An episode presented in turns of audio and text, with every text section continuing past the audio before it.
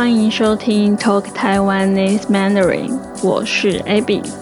今天我们来聊聊音乐吧。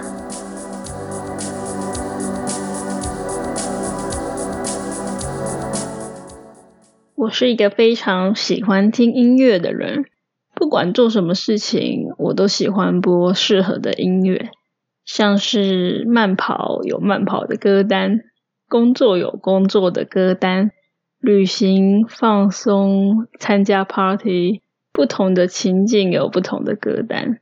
就连晒衣服、煮饭的时候，我也一定会放些音乐来听。我是一个没有音乐会活不下去的人。可惜版权的问题，我应该不能在 podcast 上播音乐，不然我会很想跟大家分享一些很棒的音乐。那从小到大。随着长大，我的口味也变了很多。小时候喜欢听的音乐跟现在也差很多了。小时候喜欢听的音乐不外乎就是一些流行音乐，华语的话像是五月天和一些当时很红的偶像歌手。一直到大概大学毕业的时候，我认识了一个乐团，叫做一九七六。我一听就爱上这种另类风格的音乐。一般来说，我只会喜欢一个歌手或是乐团的几首歌而已。但是，一九七六专辑的每一首歌我都好喜欢，这对我来说是一种前所未有的感觉，就是我从来没有过这样的经验。我觉得很新鲜，也很兴奋。后来，我也开始听了其他独立音乐。那种感觉就好像踏入另外一个世界一样。我发现，哎，原来还有这种音乐哦！独立音乐跟一般主流音乐很不一样，因为这种非主流的乐团跟音乐人，他们可以自由的做自己想做的音乐，而不是为了迎合公司和大众的喜好。所以他们的音乐比较自由，也比较特别，歌词也有意思多了。从那个时候开始，我常常去听乐团表演，也跑了很多大大小小的音乐季。我人生的第一个大型的音乐季是在高雄的大港开场，你可以接触到更多各种不同风格的音乐。除了我最喜欢的摇滚音乐，还有朋克、民谣、重金属乐、后摇、音类等等。音乐种类多到说不完。我想，自从开始听独立音乐后，我也开始对另类文化感兴趣，好奇心变得更重。我好奇不同的生活方式、思想等等，看到什么有趣的东西，我都想去尝试，参加一些从来没听说过的活动，认识原本生活圈以外的人，而我非常乐在其中，享受这种感觉。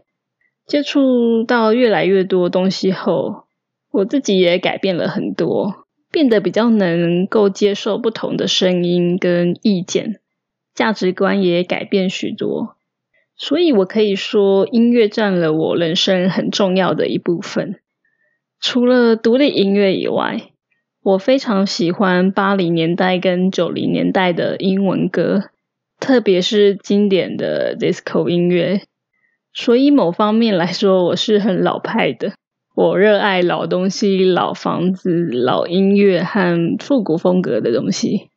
我这几年很少听华语音乐，但是最近忽然想听一些老歌，所以我就去找来听。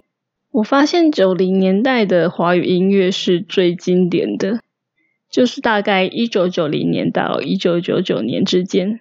因为我是九零年代出生的孩子。所以我开始听华语音乐是两千年以后的事了。但是我有两位大我好几岁的姐姐，所以从小受姐姐的影响，我对那个年代的东西有一点点了解。我最近听了比较多九零年代的歌后，我觉得很惊艳。我觉得那个年代的音乐比较真诚，没有像现在的流行歌一样有太华丽浮夸的歌词和编曲。那时候的歌词比较直接朴实，像是伍佰，他是一位非常有名的台湾歌手。我以前对他的音乐不熟，只有听过几首，一直到最近听了他的几首歌，觉得非常经典。他的歌词优美却不造作，那种感觉是现在的流行歌无法取代的。我很想播几首歌给你们听，不过因为版权的问题，我不能放，所以我跟你们说歌名，你们有兴趣的话可以自己去听听。我喜欢伍佰的两首歌。一首是牵挂，另一首是 Last Dance。这首歌后来被一部台湾电视剧叫做《想见你》当成主题曲，所以它又爆红了。很多人因为这部台剧而去把这首歌找来听，发现了九零年代音乐的美好。还有一位中国的女歌手王菲，她的气质非常特殊，她的几首歌都很经典。我推荐你快乐，所以我快乐。跟只爱陌生人，她的歌声很特别，也很好听。我也在推荐几个台湾的独立乐团，草都没有派对，他们是近年最红的台湾乐团之一。他们的歌词都很有意思，在嘲讽当时的社会，说出年轻人的心声。你可以去我的 YouTube 频道看看。我有做一支影片介绍一首歌叫《大风吹》，另外还有一个独立乐团 Teeth Back，他们是成立超过二十年的老团。我推荐，这是因为我们能感到疼痛。这是一首很强大的歌。怎么说呢？以前参加社会运动的时候，或是社会上发生什么很沉重的事，让人感到很绝望的时候。这首歌带给我们很大的力量，他们绝对是很值得尊敬的一支乐团。